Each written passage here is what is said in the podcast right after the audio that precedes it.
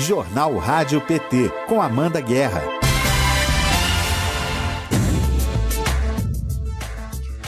Hoje é terça-feira, 15 de março de 2022. Está no ar o jornal Rádio PT Informação e Luta Popular nas suas manhãs. Bom dia para você que está na nossa sintonia em rádio.pt.org.br no Facebook ou na TV PT do YouTube. Bom dia, Ludium, e feliz aniversário, meu amigo. Gente, aniversário do Ludium hoje. Bom que dia, dia mais feliz! Bom dia, Obrigado pelo carinho de sempre, a sintonia. Sintonize sempre, Lula Sintonia de sempre. Bom dia para você, Lucinha, que tá aqui na interpretação de Libras. Eu sou Amanda Guerra e falo com você ao vivo do estúdio da Rádio PT.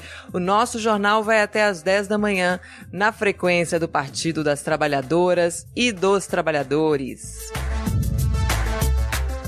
Hoje nós vamos falar sobre a alta dos combustíveis e o impacto disso na inflação. Quem fala com a gente é o economista e assessor da liderança do PT no Senado, o Bruno Moretti. No PT na Europa de hoje, a Fernanda Otero vai falar dos refugiados de guerra, eleições na França e outros assuntos aqui. Vocês fiquem ligadíssimos que hoje tem PT na Europa. E nesta edição a gente vai falar também das pautas no Congresso Nacional e da atuação das bancadas do PT na Câmara e no Senado. E você fica sabendo agora o que será notícia hoje no portal do PT Nacional. Participe com a gente enviando mensagens e perguntas para o nosso chat Democracia que já está aberto, bombando como sempre. Aqui hoje eu tô com muitas mensagens, daqui a pouco eu leio e dou bom dia para todo mundo. Olha aqui, ó, o Samuel Félix já tá te dando bom dia. Samuel, tem uma surpresa para você hoje, me aguarde. Se inscreva aqui no canal Curta o vídeo, ative o sininho de notificações, comente essa edição e compartilhe a edição de hoje. Para você que está na rádio ou no Facebook, anota agora o WhatsApp da Rádio PT e participe também pelo 61 9316 1527. 61 9316 1527. Destaques do portal pt.org.br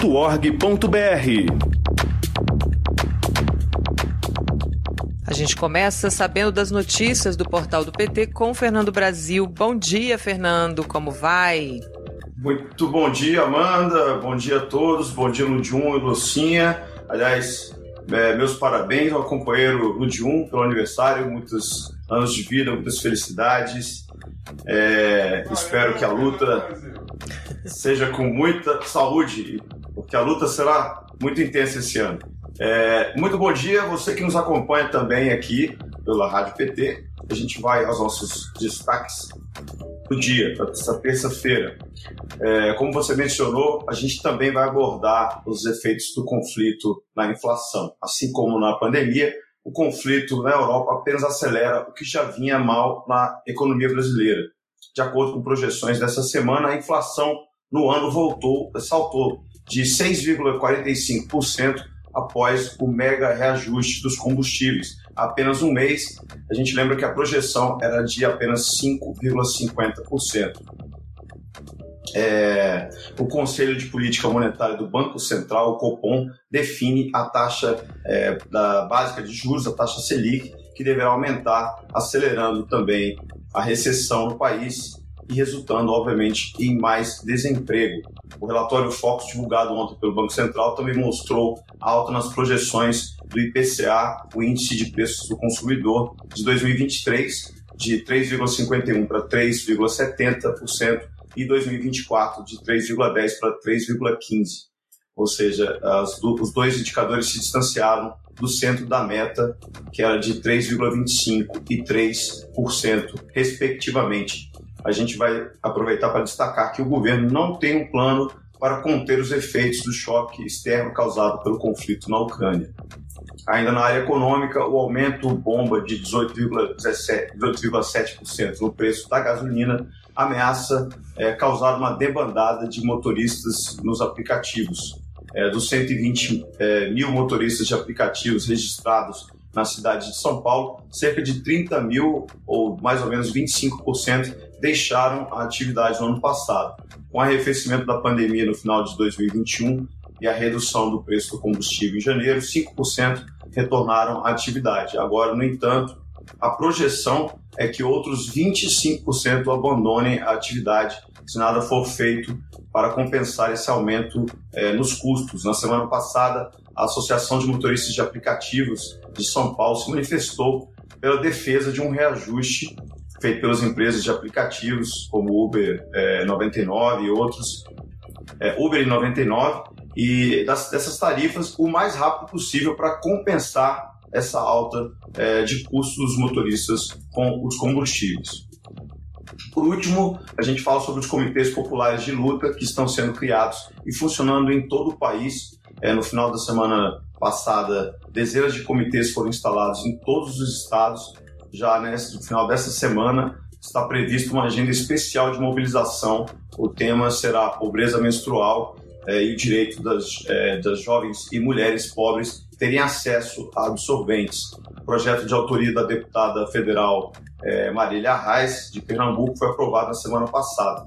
Então, é, se ligue no nosso site para saber mais detalhes sobre as atividades dos comitês é, na nossa agência de notícias. Por isso, a gente vai encerrar aqui hoje. Amanda, a você que nos acompanha, por favor, verifique mais uma vez se está inscrito no nosso canal, compartilhe essa edição, siga e interage, é, interaja com as nossas redes sociais do PT e acesse pt.org.br para saber tudo sobre os temas da disputa política no Brasil e no mundo. Muito bom dia. Mais uma vez, o Dion, parabéns, companheiro, e a gente se vê amanhã.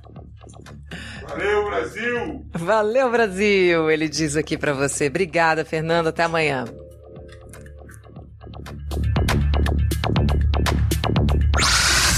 Direto do Congresso.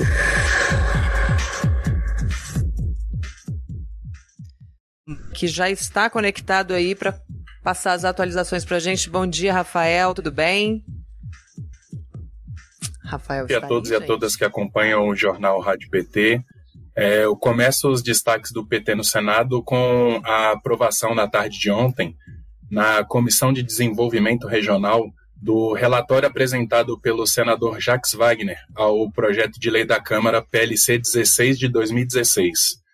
O projeto que segue para o plenário, ele traz um conjunto de medidas de prevenção a enchentes e deslizamentos de terra. A proposta ela estabelece, por exemplo, diretrizes para o sistema de drenagem urbana, incluindo o limite de hipermeabilização dos terrenos, conforme cada área da cidade.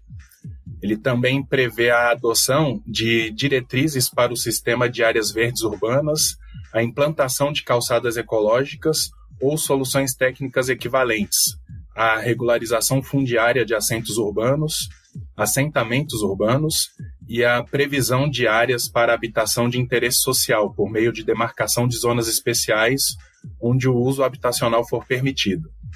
O projeto ainda faz alterações no Estatuto da cidade para que a Defesa Civil passe a exigir de municípios suscetíveis a enchentes e deslizamentos de terra a elaboração de plano específico de drenagem e manejo das águas pluviais urbanas, assegurada a compatibilidade com o plano diretor municipal de caráter obrigatório para cidades com mais de 20 mil habitantes.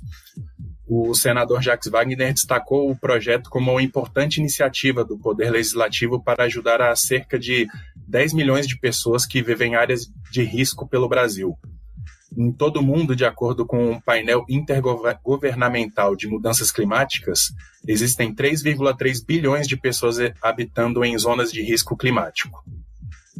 Já no plenário hoje, temos no primeiro item da pauta a última votação da Lei Paulo Gustavo, que libera 3,8 bilhões de reais para socorrer o setor cultural do país, um dos mais atingidos pela pandemia de Covid-19.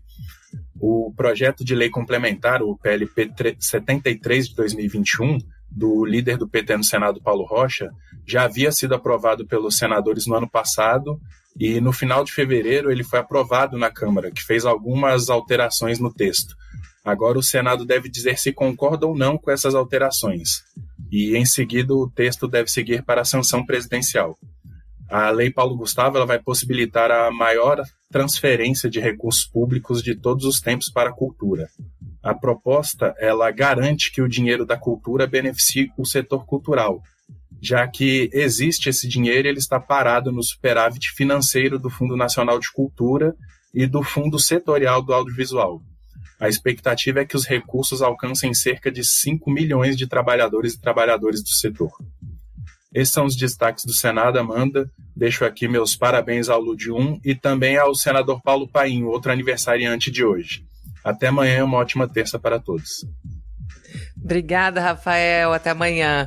Bem lembrado aqui pelo Rafael Noronha, hoje também é aniversário do senador Paulo Paim. Então temos aí dois gigantes aniversariando hoje. Que coisa boa. Parabéns, senador. Estamos com saudade. Faz tempo que o senador não vem aqui, né?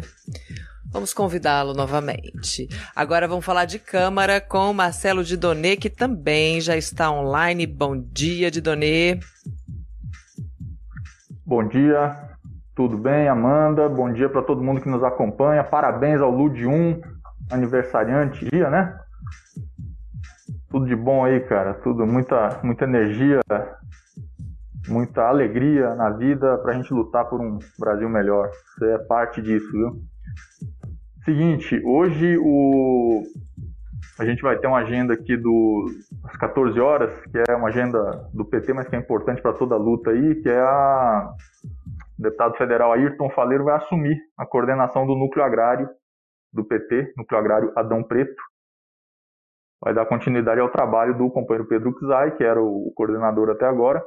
A cerimônia vai acontecer às 14 horas de forma híbrida, então vai ter transmissão pelo Zoom e, e também presencialmente no plenário 4 do anexo 2 da Câmara.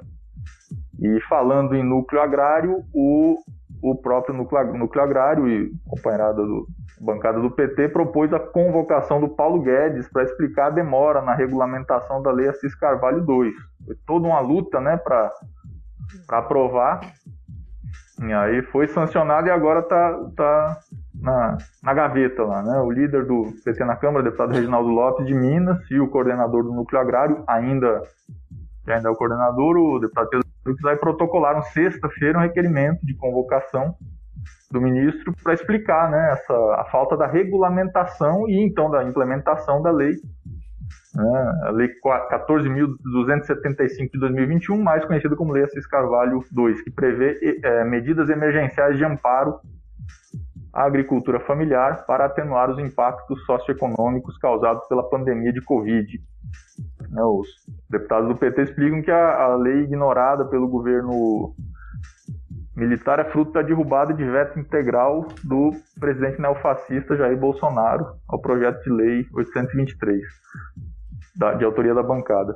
Foram sessões aqui da Câmara foram convocadas para hoje, para quarta e para quinta, né, sessões da Câmara e uma sessão do Congresso Nacional para quinta, também 14 quinta à tarde, onde mantida essa sessão podem ser votados mais alguns daqueles vetos da maldade. Dentre os projetos que estão na pauta para a sessão da Câmara essa semana, a gente salienta aqui o projeto 4059 de 2021, vou ler a emenda dele aqui. Altera a lei que dispõe sobre normas gerais para licitação e contratação pela administração pública de serviços de publicidade para estender sua aplicação às contratações dos serviços de comunicação digital e serviços de comunicação corporativa, relação com a imprensa e relações públicas. O projeto tem uma, um ponto de atenção aí, porque ele pode servir para dar uma, uma facilitada numa contratação de, de, de, mídia, principalmente serviço digital, de propaganda do governo digital, que pode configurar em, propaganda é, que, que, vira propaganda eleitoral né, em tempo que não pode acontecer. Então a oposição, o PT está atento a isso. Outros dois projetos aqui, o projeto PL 1529 de 2021 dispõe sobre a Política Nacional de Valorização das Mulheres na área de segurança pública e o PL 4251 também de 2021 institui o Programa Nacional de Proteção e Apoio à Mulher Vítima de Violência Doméstica ou Familiar, Pro Mulher. São pautas ainda do, do mês das mulheres, né? E para finalizar, amanhã, aliás, hoje ainda, ainda hoje, 15 horas, o PT os parlamentares do PT e da liderança da minoria, o deputado Alencar Braga, é, Alencar Santana, vão ter uma reunião com servidores públicos federais sobre recomposição salarial, às 15 horas. E amanhã vai ter uma audiência pública, puxada pela deputada Érica Cocá e deputado Pedro Xai, Patrus, deputado Patruzzi, parlamentares do PT em defesa de uma Embrapa pública e forte. Vai ser no plenário 4 do anexo 2 aqui da Câmara, amanhã, dia 16 às 10 horas. É isso, seguimos firmes aí. Amanhã a gente informa mais sobre essa sessão também do Congresso Nacional, se está confirmada, se está mantida, né? E a gente detalha quais vetos poderão ser votados e tomara que derrubados. Até lá.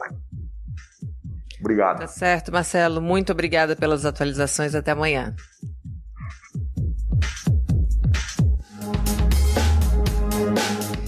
E aqui, como é tema também da nossa semana aqui do jornalismo, né, do, do partido, é a crise mundial e o preço da gasolina, uma comparação entre Lula e Bolsonaro. Aqui a gente vai falar como é, os governos do PT fizeram para manter os preços né, sob controle e não penalizar a população. A gente ouve os detalhes agora na reportagem da Thaisa Vitória. Vamos acompanhar. PT informa mais um aumento no preço da gasolina, que ultrapassa os R$ 7,50 na maior parte do país. O conflito na Rússia e Ucrânia, que fez com que o barril de petróleo passasse de 79 para 113 dólares, tem sido a justificativa. Só que a crise internacional é apenas mais fator no cenário. Em 2008, auge da crise mundial, no segundo mandato do ex-presidente Lula, o barril de petróleo bateu batia 146 dólares e o litro de gasolina se mantinha em apenas R$ 2,50. O Brasil tem passado por constantes aumentos no preço dos combustíveis desde que Jair Bolsonaro assumiu a presidência da República e a Petrobras mudou sua política de preços, adotando a dolarização. A dolarização gerou uma escalada de preços que, aliada à desvalorização do real perante o dólar, impacta no bolso do trabalhador e da trabalhadora. O senador Jean Paul Prats, do PT do Rio Grande do Norte, explica as consequências da política de paridade internacional para o país. Então, a política de paridade de importação é um, uma excrescência que acontece em 2017 por força de circunstâncias diversas e que minou a ponto de acabar com qualquer possibilidade de viabilidade do próprio governo que a criou. A greve de caminhoneiros não foi um, um evento à parte, não foi evento isolado, foi um evento criado pela PPI e agora estamos diante de uma formação de cenários que agora culmina com esta questão da guerra, mas onde nós já tínhamos uma alta de preço sustentada que era simplesmente intolerável e cada vez se torna mais mortal para os brasileiros e brasileiras. Nos governos Lula e Dilma, o cenário era outro. Lula valorizava a Petrobras e a estatal se tornou uma das maiores empresas em valor nas bolsas. No governo Lula, a Petrobras cresceu mais de sete vezes vezes. O lucro da Petrobras saltou de 74,1 bilhões entre 1995 e 2002 para 245,9 bilhões de reais, um aumento de 231%. O ex-presidente Lula destaca que o povo brasileiro está pagando o preço da gasolina em dólar. Vamos ouvir.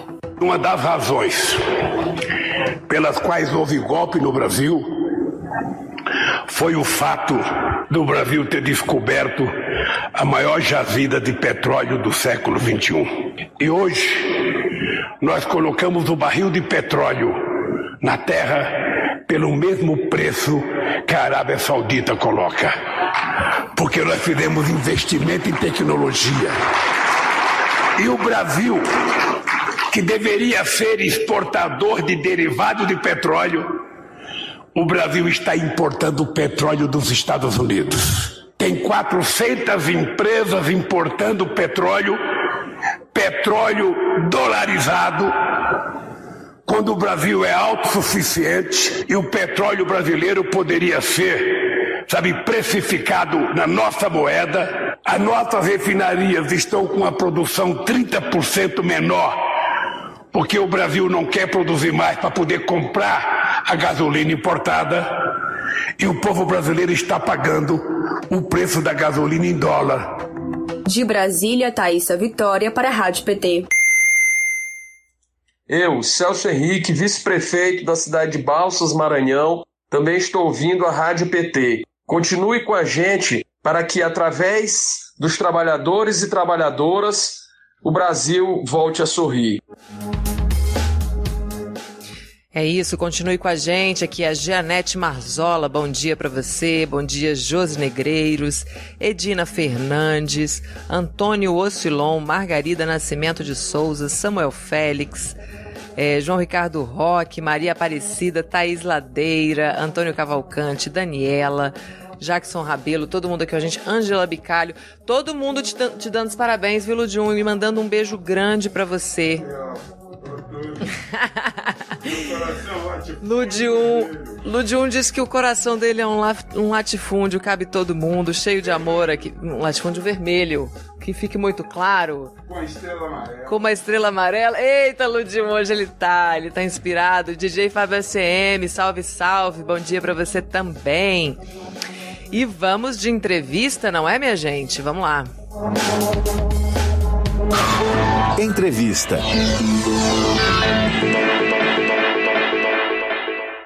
O IBGE divulgou na última sexta-feira que a inflação acumulada nos últimos 12 meses chegou a 10,54%, e isso foi antes da repercussão do aumento bomba dos combustíveis, que foi anunciado na quinta-feira, um dia antes é, da divulgação do IBGE. A gente vai falar agora sobre inflação, alta dos combustíveis, com o economista e assessor da liderança do PT no Senado, Bruno Moretti. Muito bom dia para você, Moretti, bem-vindo ao Jornal Rádio PT mais uma vez. Ah, bom dia aí a todo mundo, aos ouvintes. Prazer estar aqui mais uma vez com vocês. Prazer é nosso, Moretti. Essa é a maior inflação para o mês de fevereiro desde 2015, né? E ainda de acordo com o IBGE, essa inflação ela está disseminada pela economia, ela contamina todos os setores. O que que explica essa alta e o que que compõe esse índice para a gente explicar aqui para o nosso público? Olha, o que chama a atenção no comportamento da inflação brasileira já desde o ano passado, a rigor, é que essa inflação não é uma inflação de demanda, ou seja, pelo fato de que os consumidores estão demandando muitos produtos,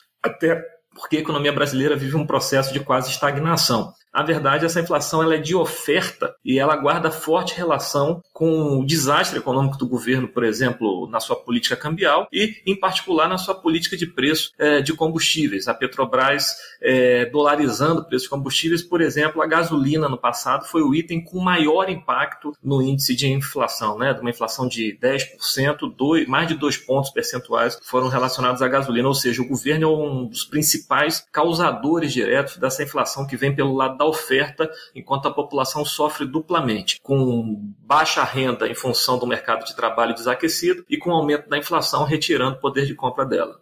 E o que, que, o governo poderia ou deveria estar fazendo agora para controlar essa inflação e garantir o maior poder de compra para as famílias?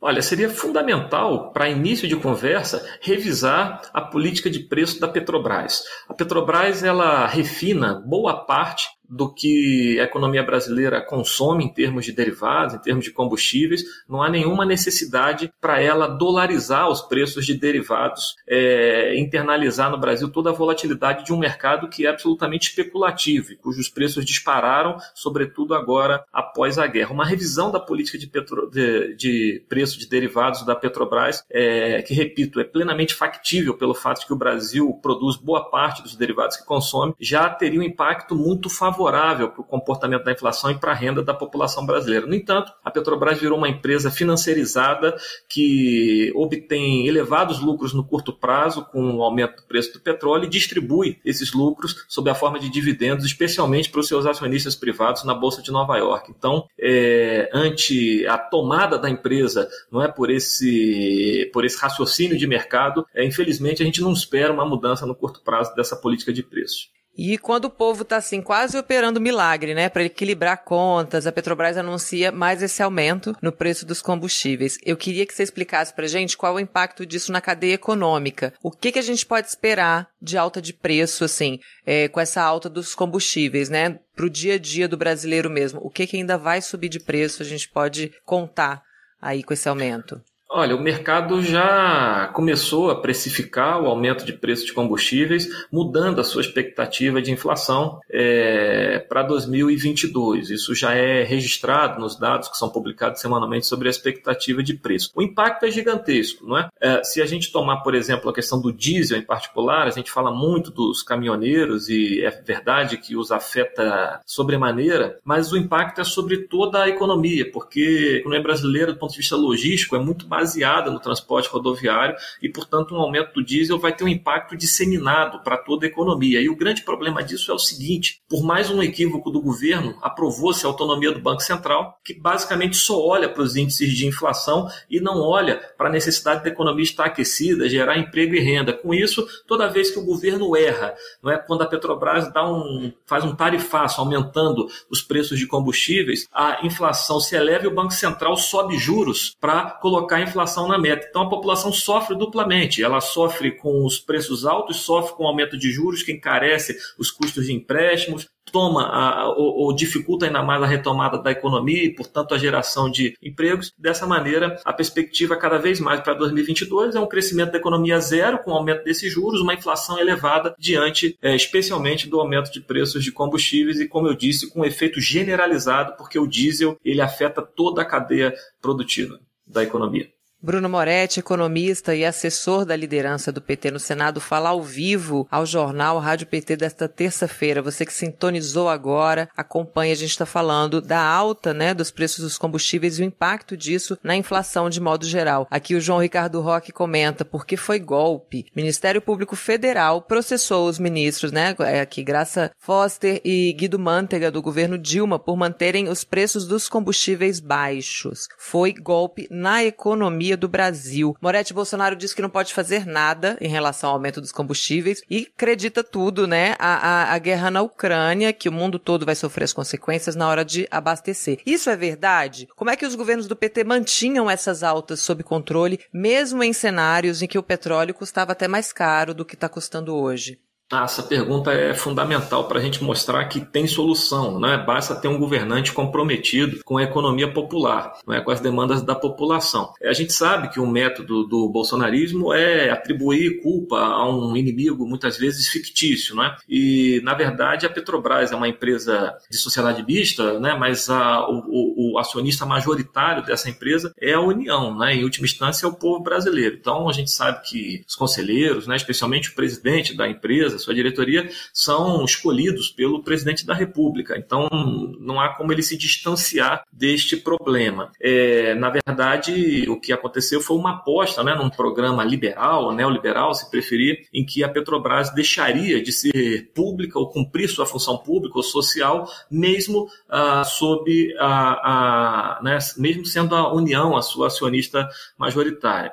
E em relação aos governos do PT, o que ocorria à época, não é? embora não houvesse uma política, digamos assim, escrita, não é? uma lei específica sobre isso, o que acontecia era o seguinte: tendo em vista o nosso privilégio de ser um produtor de petróleo, é? de refinar a parcela dos combustíveis que nós consumimos, é possível moderar essa elevação de preços que ocorreria caso fôssemos um importador de combustível, por exemplo. Então, o que se fazia era o seguinte: você, quando subia muito o preço lá fora, você não repassava automaticamente esse aumento é, para uh, é, para os preços internos, mas por outro lado, quando lá fora caía muito o preço, porque repito, esse é um mercado muito especulativo, né, é, também não se reduzia aqui de maneira que os preços fossem tão baixos. Ou seja, na prática, quando você olha ao longo do tempo, os preços giraram em torno das cotações internacionais, só que sem dar solavancos na economia e incorporando essa volatilidade de preço. E só para concluir, né, o projeto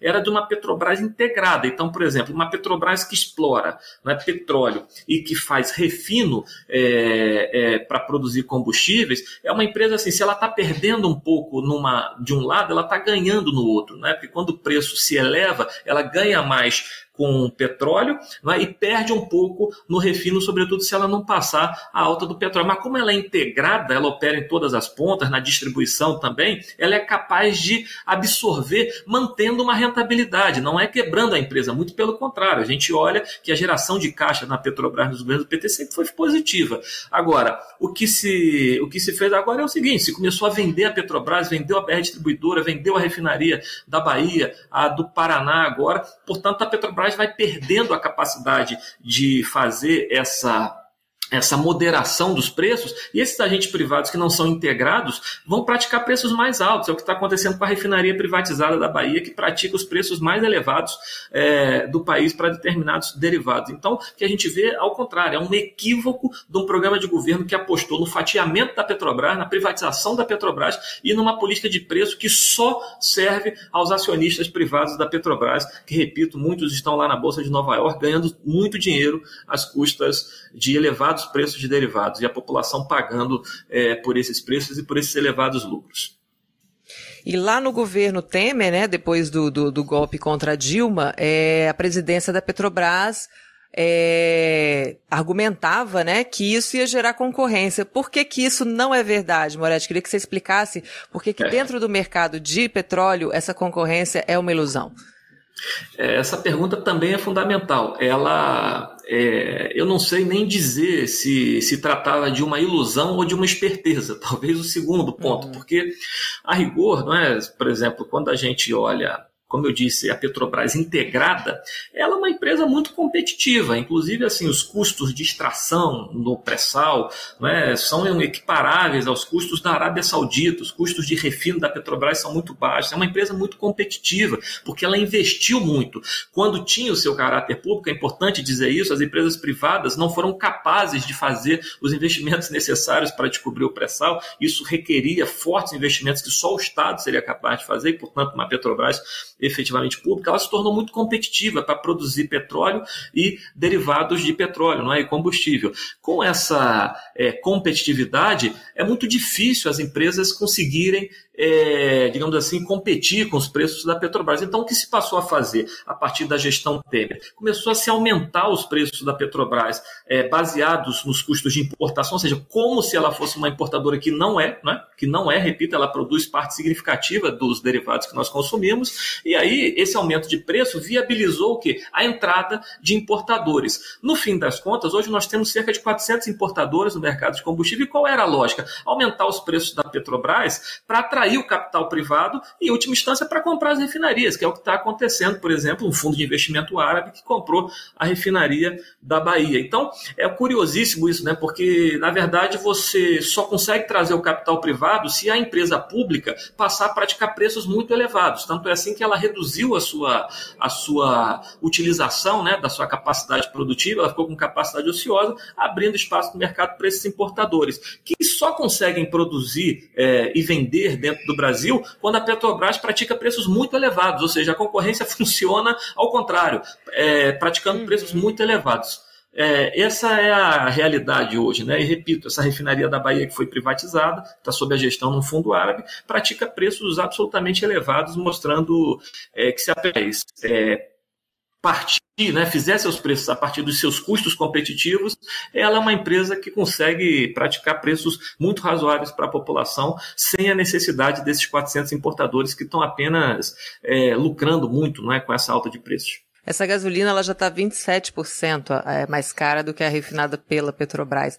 É, Moretti, queria uma análise sua a longo prazo, se a Petrobras continuar com esse modelo de gestão, esse modelo de, de precificação dos combustíveis, o que, que vai ser da Petrobras a longo prazo? Isso é sustentável? Ela consegue se manter?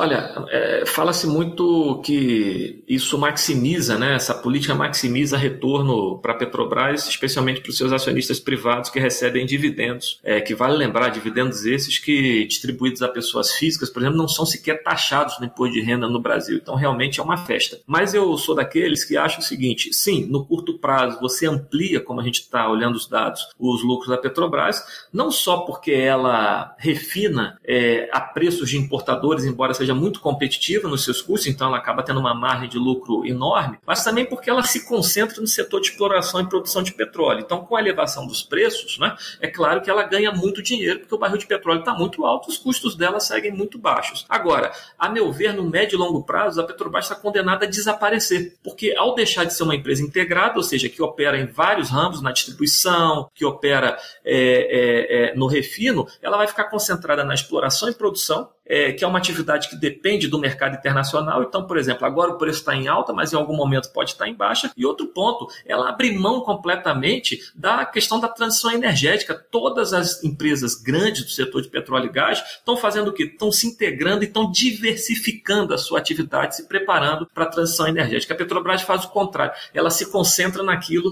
que é uh, uma atividade é, não só mais volátil e dependente do humor internacional, do mercado especulativo, mas também também que em algum momento tenderá a desaparecer, é, dando, digamos assim, sendo substituída aí, é, por combustíveis limpos, né, dentro do processo de transição energética. A Petrobras precisaria estar se é, é aproximando e se preparando para esse processo de transição energética. Ela está fazendo exatamente o contrário. Ela está se fixando apenas no setor é, de combustíveis fósseis, na exploração de petróleo, que não agrega valor e que fica sujeito à volatilidade internacional. Então, a meu ver, no médio e longo prazo, a Petrobras é, tende a ter uma, uma, uma perda né, de de, de capacidade de geração de caixa enorme, é, porque está abrindo mão de setores muito importantes na cadeia produtiva, mas também é, em relação à transição energética.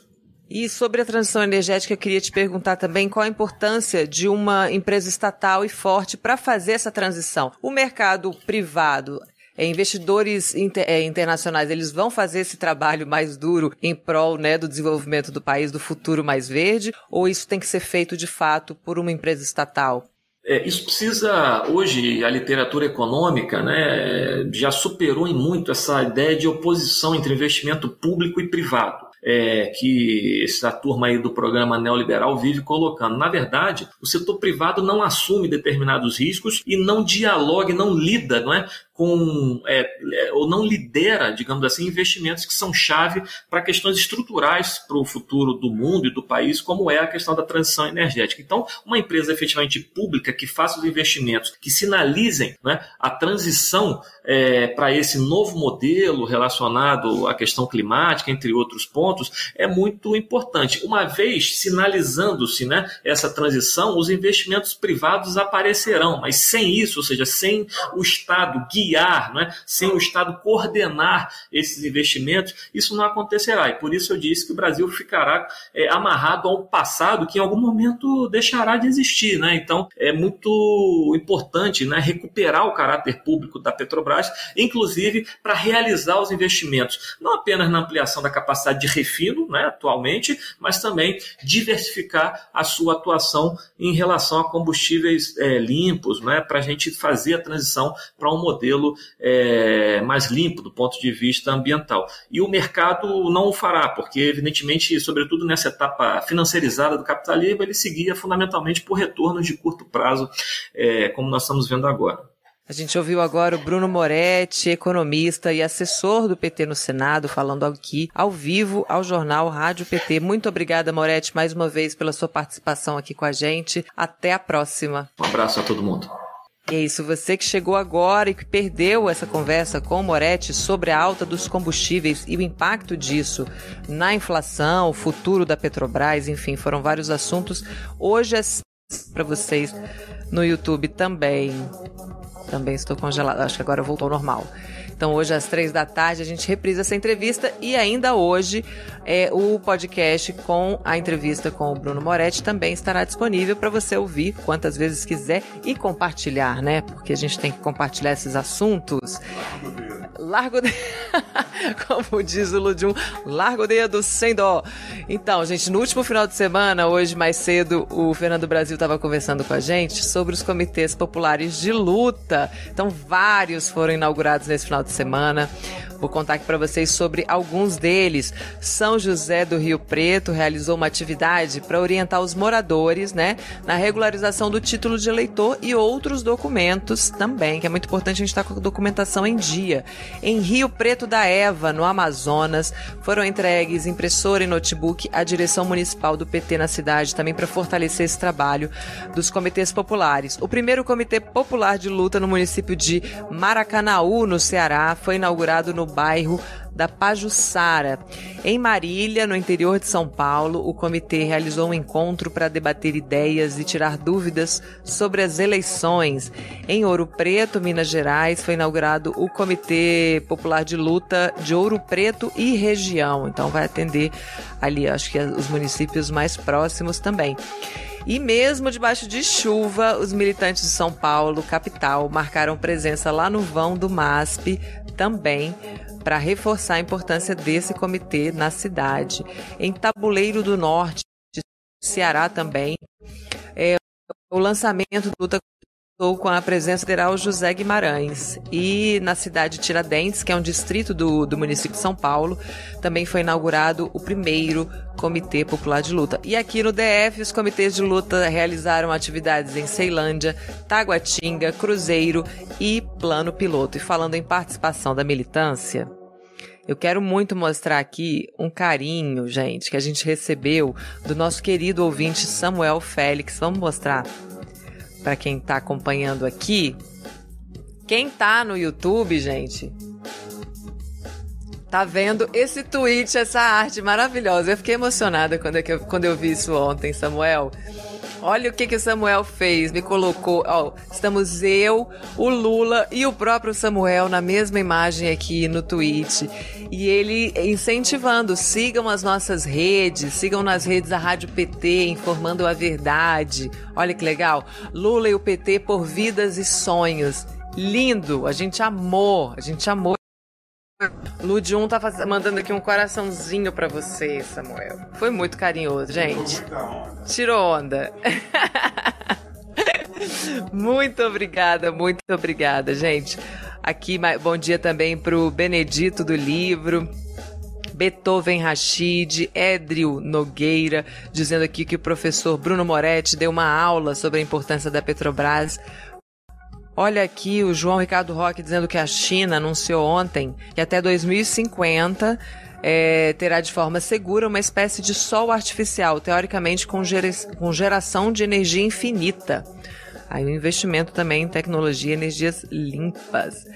O Comitê Lula Livre de. Ah, lá de Oxford, na Inglaterra. Bom dia para vocês também, companheiros da Europa. Janete Marsola também mandando a mensagem dela aqui: estamos com um bando de parasitas atacando e sugando todas as riquezas do país, da população brasileira.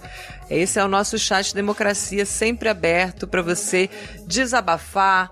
Também mandar uma mensagem de carinho, tem várias mensagens de feliz aniversário para você, viu, Ludium?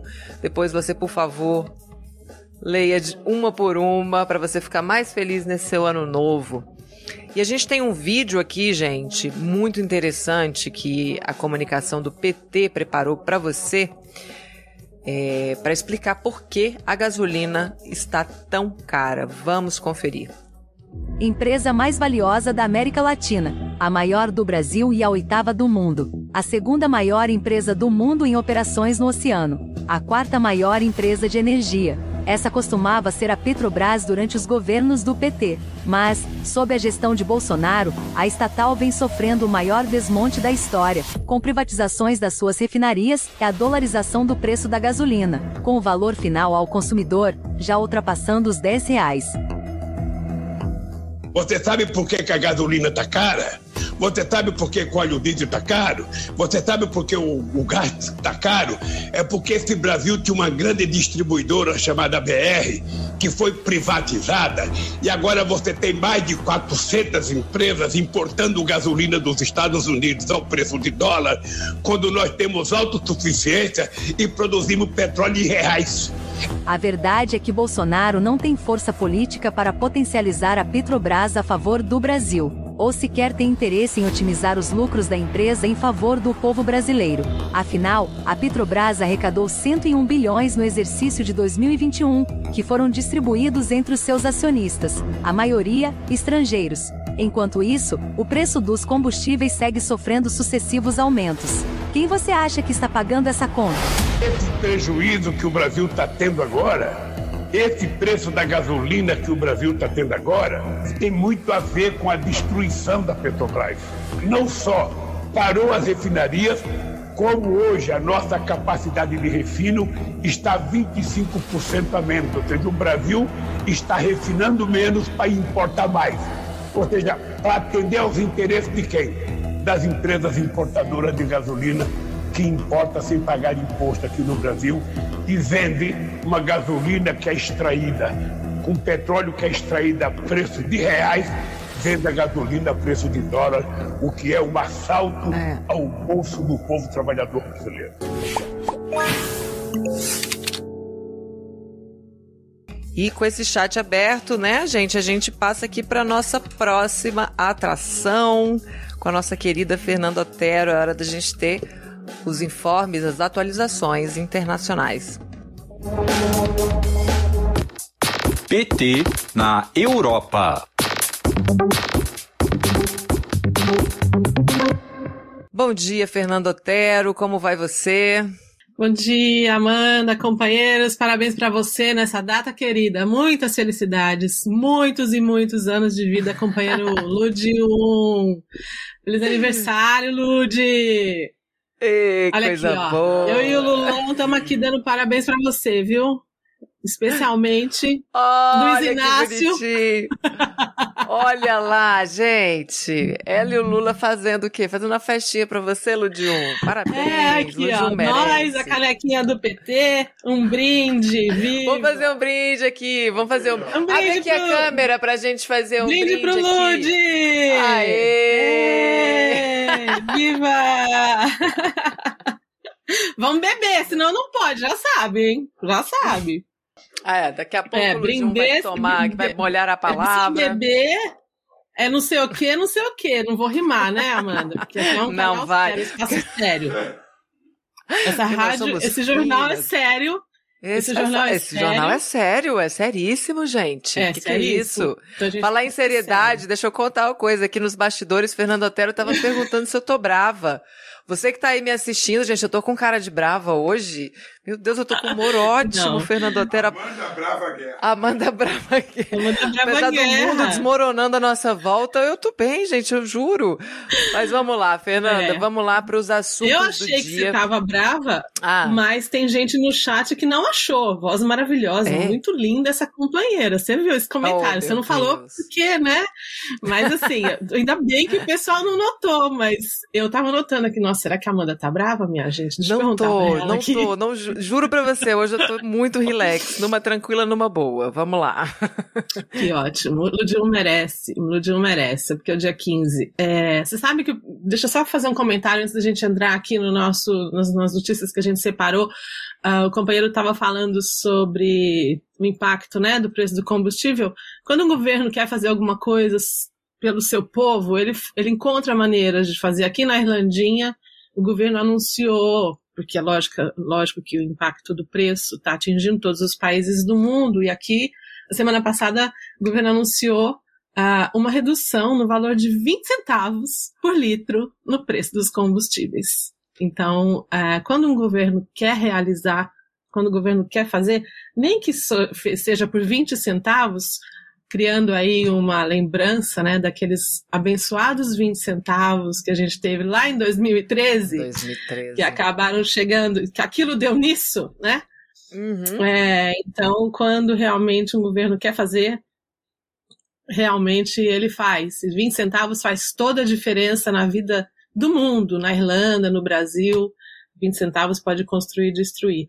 Um abraço para a Thaís Ladeira, que está aqui é, no chat, e para todo mundo que está acompanhando. Amanda, agora a gente pode. Vai, vamos para frente agora, vai. Agora vamos para a pauta. Agora a gente vai ficar séria de novo, gente.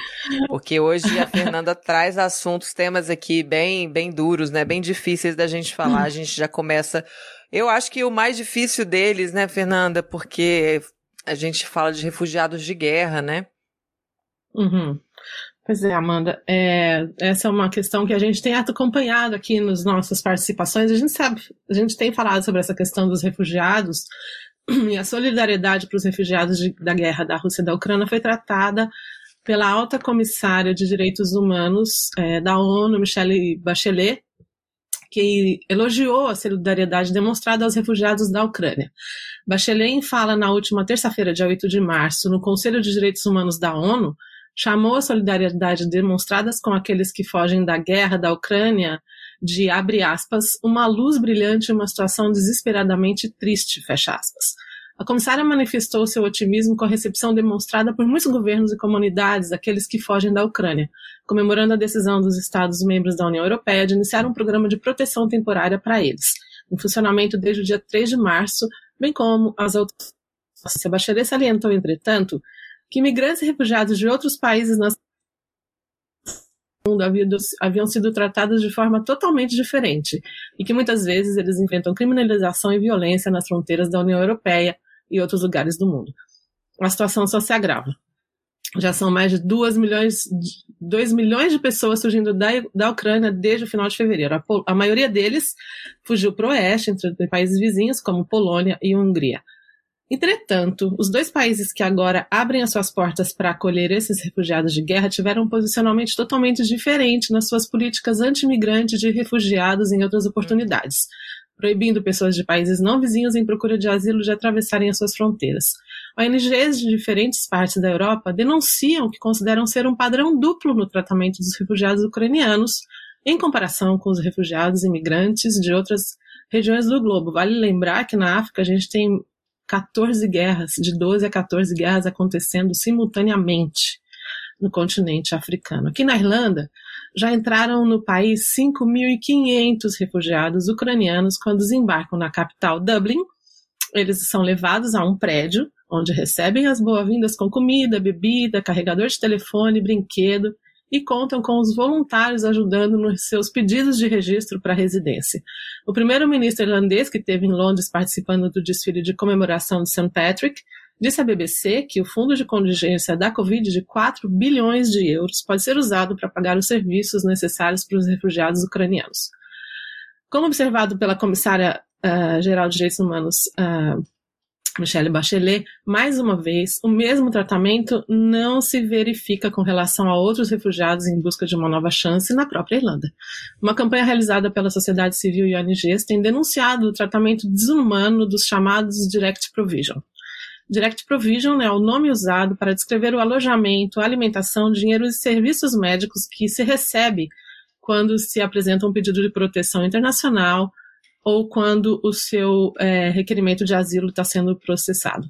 Até fevereiro, existiam mais de 7 mil pessoas vivendo em 70 abrigos na Irlanda, sendo que poucos desses prédios foram destinados, foram construídos para terem essa finalidade. A página do Facebook Diga Não a Direct Provision, Say No to Direct Provision, tem mais de 20 mil seguidores e realiza campanhas contra esse sistema.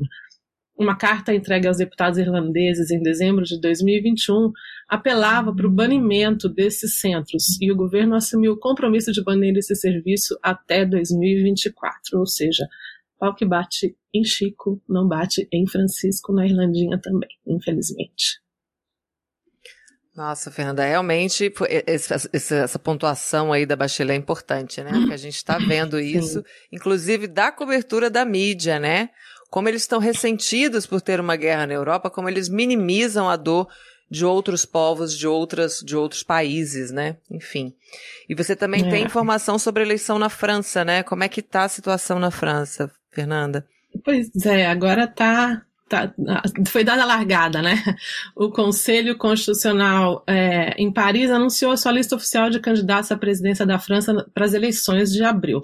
Dos 65 candidatos que manifestaram interesse na disputa, apenas 12 conseguiram o apoio necessário dos 500 políticos e notáveis para torná-los aptos a se candidatarem. Com a definição dos candidatos à presidência que disputarão o primeiro turno no dia 10 de abril, ontem à tarde, dia 14, foi divulgada a primeira pesquisa de intenção de voto e o favorito é o atual presidente Emmanuel Macron, com 31% das, das intenções de voto. Marine Le Pen está em segundo com 16,9%, praticamente empatados, com 12,3% e 12,1% das intenções de voto, estão Eric Zemmour e o candidato de ultra, que é um candidato de ultradireita, e Jean-Luc Mélenchon, que é considerado o candidato mais bem apoiado à esquerda da política francesa. Mélenchon quer baixar a idade da aposentadoria, é, entre outras iniciativas, ele também quer dar as boas-vindas aos migrantes. Portanto, a gente já está aí com essa contagem regressiva e vamos acompanhar como é que está sendo a eleição na França, com a possibilidade de, quem sabe, a gente tá lá no dia é, da eleição. Eu não ia falar nada, eu não ia falar nada, Fernanda, tá? Você que tá adiantou aí. Fernanda me falou dessa possibilidade ontem, eu falei que achava chiquérrimo a gente ter uma cobertura da eleição, tudo bem, vai lá. Mas já que você já adiantou, ótimo. Tem segundo turno na, na, na França? Sim, é dia 24 de abril. Primeiro turno, dia nesse... 10. E nesse caso, qual é a previsão aí? Esses votos do, dos dois candidatos é, é, abaixo, eles migram para Le Pen? Como é que ficaria isso? Pois é, porque na verdade esse, é, mais, é muito mais provável que esses. É, a gente tem 12 candidatos, né? A gente só citou aqui os uhum. quatro primeiros colocados na pesquisa.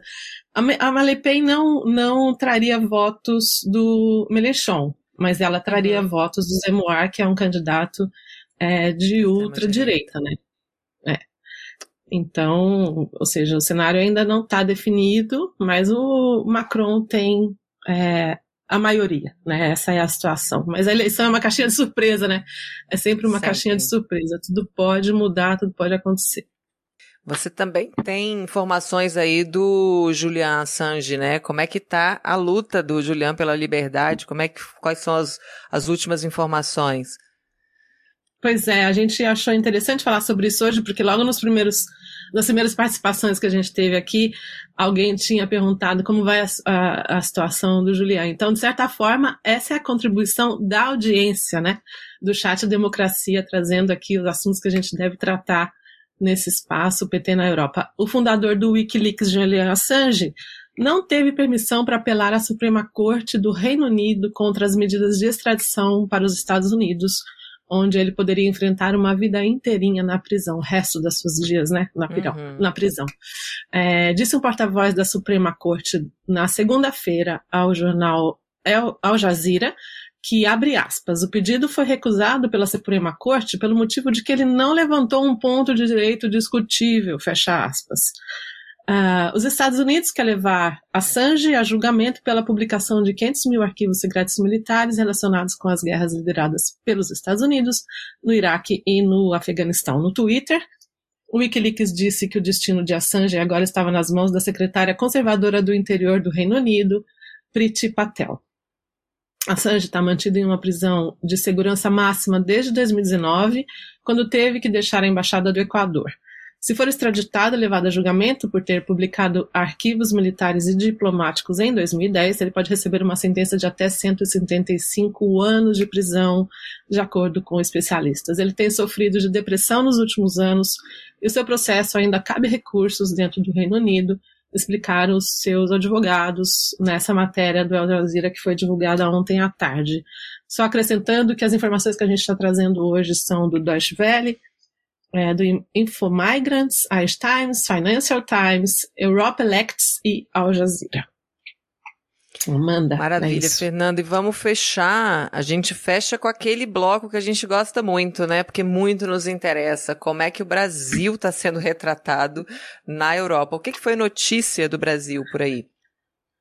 Pois é, a gente começa com uma notícia muito legal que está no primeiro slide que a gente vai apresentar para vocês aqui. É, muito obrigada. É a anterior, minha gente, por favor. É o slide número um, que é o do The Guardian. Esse, essa notícia saiu, vamos nessa, então a gente mantém essa desculpa. Ah, não, já Aí, voltou obrigada. no The Guardian, bora. Valeu. obrigada, pessoal, desculpa. Essa daí é uma notícia que saiu é, esse fim de semana no The Guardian, que é o maior jornal da, da Europa, dizendo que milhares de pessoas protestaram contra o pacote da morte de projetos de lei antiambientais no Brasil. A manifestação é, contra o que os ativistas chamam de assalto histórico, inundou a capital após o chamado do músico Caetano Veloso. Milhares de manifestantes se reuniram na capital. A gente vê na foto uma foto, é, na foto da manchete, é, indígenas segurando placas, né? pessoas vestidas assim como índios e, enfim, como indígenas, né, é, segurando placas é, com as mensagens. E a matéria diz que o Caetano Veloso convocou esse grande protesto para denunciar o que os ambientalistas chamam de um ataque histórico ao meio ambiente brasileiro sob o governo do presidente Jair Bolsonaro. Tem mais uma matéria, tem três notícias que a gente separou. Próximo slide muito obrigada. Eu achei muito legal trazer esse, esse, esse slide, Amanda, que esse, essa matéria está disponível num jornal que chama Público. E esse jornal uh, fez uma reportagem muito bacana sobre a Semana de Arte de, do, de 2022, perdão, a Semana de Arte de 22, é, dizendo é, da importância desse movimento no Brasil. É uma matéria bem legal, quem tiver acesso ao site português, matéria em português, vale a leitura e dar destaque porque significou na nossa cultura, né? O que era o Brasil, que era uh, a história, né? Antes e depois desse movimento que foi muito marcante. Hoje tá e, e nesse ano é, a gente celebra os 100 anos da Semana de 22. E a última notícia é muito bizarra. Eu não tive como não trazer essa notícia, até porque eu sou mineira a terceira notícia que a gente vai trazer para vocês é Galo Louco luta contra com os jogadores depois do gol. O mascote do Atlético Mineiro recebeu a proibição de uma partida depois de tentar lutar com jogadores rivais em um clássico. O mascote do Galo se posicionou ao lado dos jogadores do Cruzeiro enquanto eles comemoravam a abertura do placar no domingo. É uma matéria que eu achei muito bizarra, bem característica desse jornal, The Sun, porque ele tem essa a personalidade dele, né? Sensacionalista, Mas, né? É, demais. Eu achei, enfim, para minha terrinha, para o meu povo, né? Candidato a governador pelo PT, um abraço para ele, Jesus. Então, achei legal trazer essa matéria. Enfim, só pra gente dar risada do que dizem de nós, né? Essa do Galo é Louco foi ótima mesmo. Galo foi divertida. Louco. E também, é só para pontuar aqui, do, aquele podcast diário da, da BBC também, falou uhum. sobre a, a, as manifestações aqui em Brasília, né, contra o pacote da morte e com uhum. correspondente, uhum. assim, trouxe, foi uma, uma participação bem, bem interessante no podcast. Ou seja, a repercussão foi bem grande, né? Pena Sim. que no mesmo dia a Câmara votou a urgência, né, da votação de exploração em terras indígenas, é, ignorando ou desprezando completamente a participação popular ali na esplanada. Mas vamos é. seguir, Fernando Otero, aguardando atualizações da sua participação nas eleições lá da França, se a gente vai ter você Sim. lá em loco. tomara, tomara que dê tudo certo. Te agradeço muito a participação de hoje e a gente se vê na semana que vem. Muito obrigada, querida. Deixa um abraço mais forte ainda para o Lud 1. E vou encerrar minha participação de hoje, Amanda. É, ontem, dia 14 de março, foi aniversário de morte de Karl Marx. E eu quero ler um trecho da fala do Engels no túmulo de Marx no cemitério de Highgate de Londres, que eu já tive lá. Fui lá visitar o túmulo de Marx. Foi uma emoção, assim, eu adoro visitar meu cemitério, devo confessar a vocês que cemitério é um lugar que me atrai. Eu acho bem legal ver a história, ver, enfim, eu gosto de fazer isso e eu tive lá. É, vou ler só um trechinho aqui dessa fala de Engels naquele dia. Marx foi, antes de tudo, um revolucionário. Sua verdadeira missão de vida foi contribuir de uma forma ou de outra para a queda da sociedade capitalista e das instituições políticas criadas por ela. Contribuir para a emancipação do proletariado moderno, ao qual ele foi o primeiro a infundir a consciência sua, sobre a sua própria situação e necessidades, a consciência sobre as condições para a sua emancipação. A luta foi seu elemento, e ele lutou como uma paixão, uma tenacidade, um sucesso como poucos. Seu nome vai atravessar gerações, e seu também e também o seu trabalho. Muito obrigada a todo mundo que está aqui no chat Democracia. Obrigada, Amanda. Obrigada pela parceria. E a gente se vê de novo, então, na terça-feira, dia 22 de março de 2022, semana que vem. Obrigada. Muito obrigada. Um beijo, Fernanda. Até semana que vem. E hoje, gente, olha, Antes que eu me esqueça, que eu não posso me esquecer de dar essa notícia boa para vocês, hoje tem entrevista com o presidente Lula para a rádio Espinharas, da Paraíba. Então, hoje, ao vivo, às 18 horas, 6 da tarde, em todos os nossos canais, acompanhe essa entrevista com o presidente Lula nesta terça-feira, dia 15, tem gente nova chegando aí. Ah, um grande carinho que eu tenho por essa figura da nova geração do PT. Vamos ouvir. Nova geração. As novas lideranças do Partido dos Trabalhadores nas prefeituras e câmaras de vereadores de todo o país.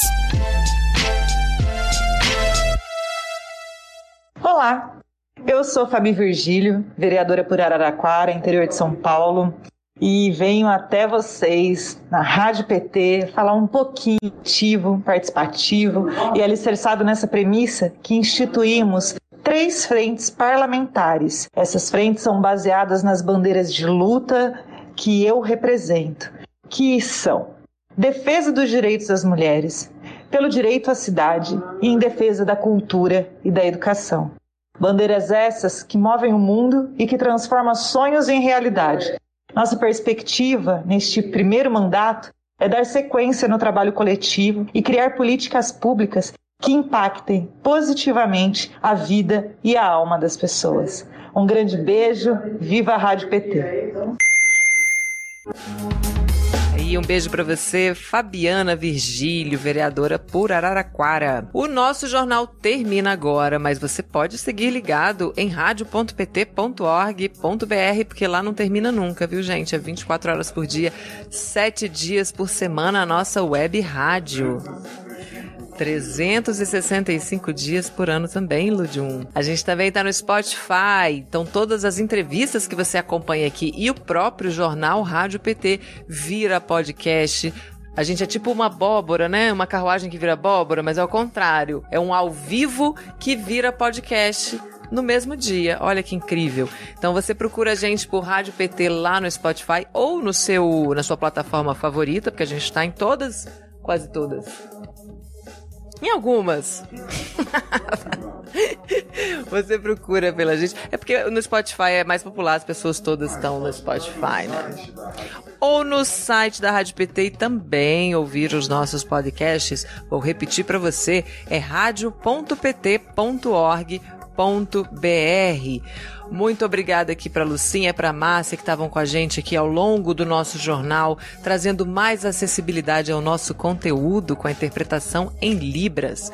Muito obrigada também aos diretórios estaduais do PT que nos apoiam na transmissão diariamente aqui do Jornal Rádio PT no Facebook. Eu volto amanhã às 9 horas da manhã ao vivo. O Ludium falou que também volta amanhã ao vivo às, às 9 horas da manhã. Abre aqui, gente, pro Ludium, para esse aniversariante fazer coração coração. Esse homem é muito amoroso, minha gente. Ele precisa fazer um coração aqui pra câmera, ó.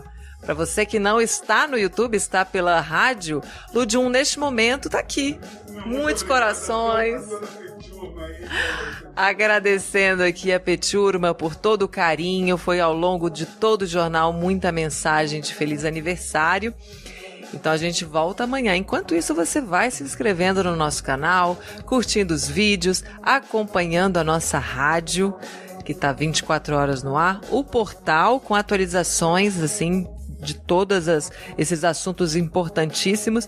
Olha como é que faz a diferença, né? Esse carinho de vocês. 237 mil inscritos na nossa TVPT. Viramos mais milzinho aqui, viu, Ludium? Pra você de presente de aniversário. O Twitter também só crescendo. Falando em Twitter, a Rádio PT é arroba Rádio PT Brasil. Acompanhe lá, fica juntinho com a gente, que a gente manda todas as atualizações primeiro para lá. E o PT Nacional está em todas as redes sociais, é só você procurar por PT Brasil e começar a seguir. Muito obrigada pela sua companhia, pela sua sintonia, pela sua participação. Rádio PT, aqui toca democracia. Rádio PT, aqui toca democracia.